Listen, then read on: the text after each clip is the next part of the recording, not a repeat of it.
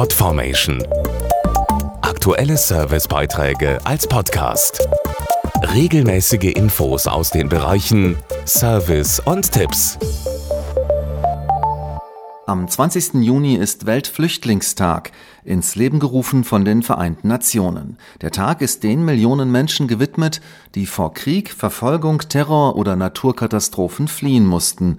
Darunter sind über 10 Millionen sogenannte Staatenlose, deren Zahl weiter ansteigt. Oft verlieren sie im Krieg oder auf der Flucht ihre Papiere und auch Neugeborene werden nicht in jedem Land automatisch registriert. Alle zehn Minuten kommt ein staatenloses Kind zur Welt. Dazu Manuela Rosbach von Aktion Deutschland hilft, einem Bündnis aus 13 humanitären Hilfsorganisationen. Staatenlose Menschen sind quasi unsichtbar. Sie haben keinen Pass und damit auch keine Staatsbürgerschaft. In keinem Land.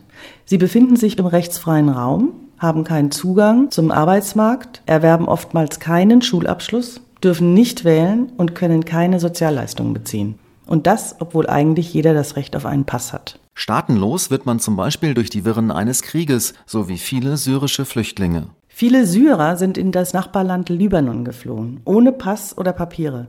Ihre dort dann geborenen Kinder gelten als staatenlos, da sie nicht registriert werden können. Sie sind also weder Syrer noch Libanesen und haben nicht das Recht, zur Schule zu gehen oder vom Arzt behandelt zu werden.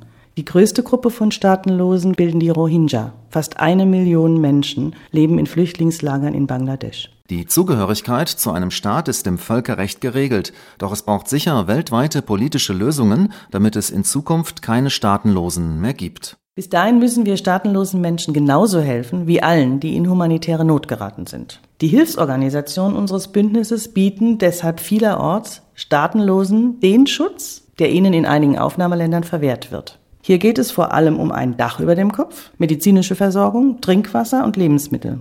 Genauso aber auch um Sanitäranlagen, Bildungsangebote und Arbeitsmöglichkeiten, um auf eigenen Beinen stehen zu können. Mehr Infos auf aktiondeutschlandhilft.de. Podformation.de Aktuelle Servicebeiträge als Podcast.